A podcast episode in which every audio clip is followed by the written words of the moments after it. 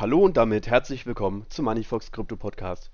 Heute am Freitag, dem 5. Mai, sprechen wir über folgende Themen. Positive Signale in Richtung Krypto, während die SEC mit Klagen um sich wirft. Außerdem, Coinbase startet eine internationale Handelsplattform für Kryptoderivate. Und zum Schluss sprechen wir über El Salvador. Diese erheben keine Kryptosteuern mehr auf Kryptomining. Kommen wir gleich zu unserer ersten News Story. Das Weiße Haus hat am 4. Mai ein Strategiepapier für Standards zu kritischen und neuen Technologien herausgegeben. Auch die Entwicklung der Distributed Ledger Technologie DLT spielt dabei eine große Rolle.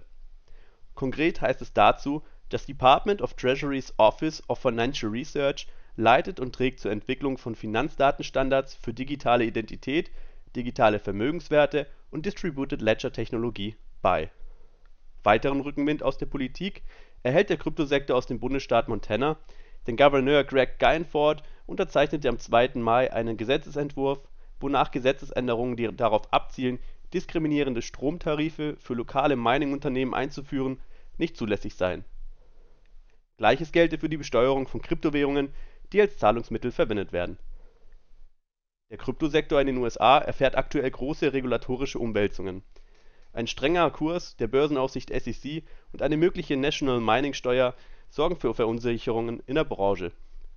Große Kryptounternehmen erwägen deshalb den Umzug in andere Finanzjurisdiktionen, in Hongkong ist derweil eine regulatorische Öffnung gegenüber dem Kryptosektor zu beobachten. Weiter geht es mit Coinbase, denn Coinbase kündigte den Start einer internationalen Plattform an, die es institutionellen Nutzern außerhalb der USA ermöglichen wird Perpetual Futures zu handeln, solange sie sich in einem Land befinden, wo es zugelassen sei. Diese Ankündigung erschien auf der offiziellen Website der Kryptobörse. Im vergangenen Jahr machten Perpetual Futures fast drei Viertel des weltweiten Kryptohandelsvolumens aus.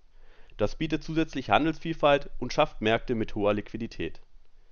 Die neue globale Börse für Perpetual Futures macht die Produkte und Dienstleistungen von Coinbase für Kunden außerhalb der USA zugänglicher, heißt es in der Ankündigung die internationale Plattform von Coinbase arbeitet mit der Regulierungsbehörde Bermuda Monetary Authority (BMA) zusammen. Letzten Monat berichteten wir, dass Coinbase eine Lizenz für den Betrieb einer Derivatbörse auf den Bermudas erhalten hat. Das regulatorische Umfeld auf den Bermudas ist bekannt für ein hohes Maß an Kooperation, Compliance und Transparenz. Der Finanzsektor des Landes entspricht internationalen Standards und bewährten Verfahren, heißt es weiter in der Ankündigung Coinbase wies erneut darauf hin, dass sich die USA von anderen Ländern dadurch unterscheiden, dass letztere transparente regulatorische Rahmenbedingungen für Kryptowährungen schaffen. Die führende Kryptobörse würde es gerne sehen, wenn die USA einen ähnlichen Ansatz verfolgen würden, anstatt die Regulierungen zu erzwingen, was dem Markt geschadet hat. Kommen wir gleich zu unserem nächsten Thema, und zwar El Salvador. Denn Nayib Bukele Präsident von El Salvador und Bitcoin-Befürworter, hat ein Gesetz unterzeichnet, das die Besteuerung von technologischen Innovationen im Land abschafft. Mit dem Gesetz zur Förderung von Innovation und technologischer Produktion möchte El Salvador innovationsorientierte Unternehmen anziehen und das Land weiterentwickeln.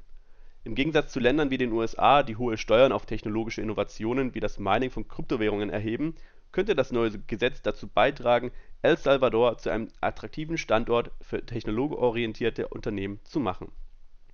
Dieses neu unterzeichnete Gesetz könnte das Wachstum und die technologische Entwicklung El Salvadors als Nation fördern und die im Land tätigen Produktions Technologie und Kryptounternehmen unterstützen. Durch die Abschaffung von Steuern in den genannten Sektionen wird der Anreiz für ausländische Unternehmen geschaffen, ihre Aktivitäten in ein Land mit einer günstigen Steuergesetzgebung zu verlagern die Bemühungen von Bukele, eine Bitcoin-Stadt in der Nähe des Vulkans Concagua zu errichten, werde die Bitcoin-Mining-Aktivität der Unternehmen exponentiell steigern. Die für das Mining benötigte Energie wird direkt aus dem Vulkan gewonnen, der hydrothermale Energie erzeugt. Während die USA kürzlich eine 30-prozentige Steuer auf Kryptomining-Aktivitäten vorgeschlagen haben, fördert El Salvador weiterhin ein blühendes Ökosystem für technologische Innovation. Das war's mit den heutigen News. Ich wünsche euch ein schönes Wochenende